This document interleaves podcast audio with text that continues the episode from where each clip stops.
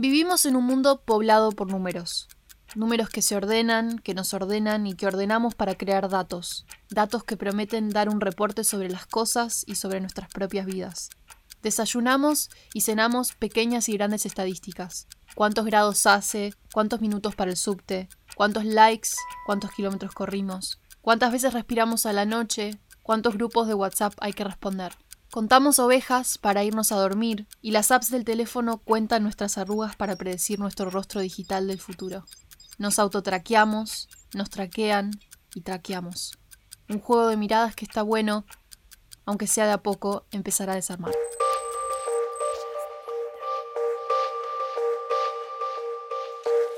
Los números se parecen a las enredaderas.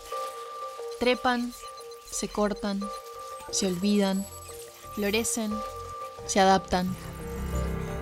¿Hacia dónde van nuestras enredaderas? Mi nombre es Mora Matassi y junto a Tomás Pérez Bisón vamos a analizar los datos que producen las tecnologías de tracking más populares de Internet.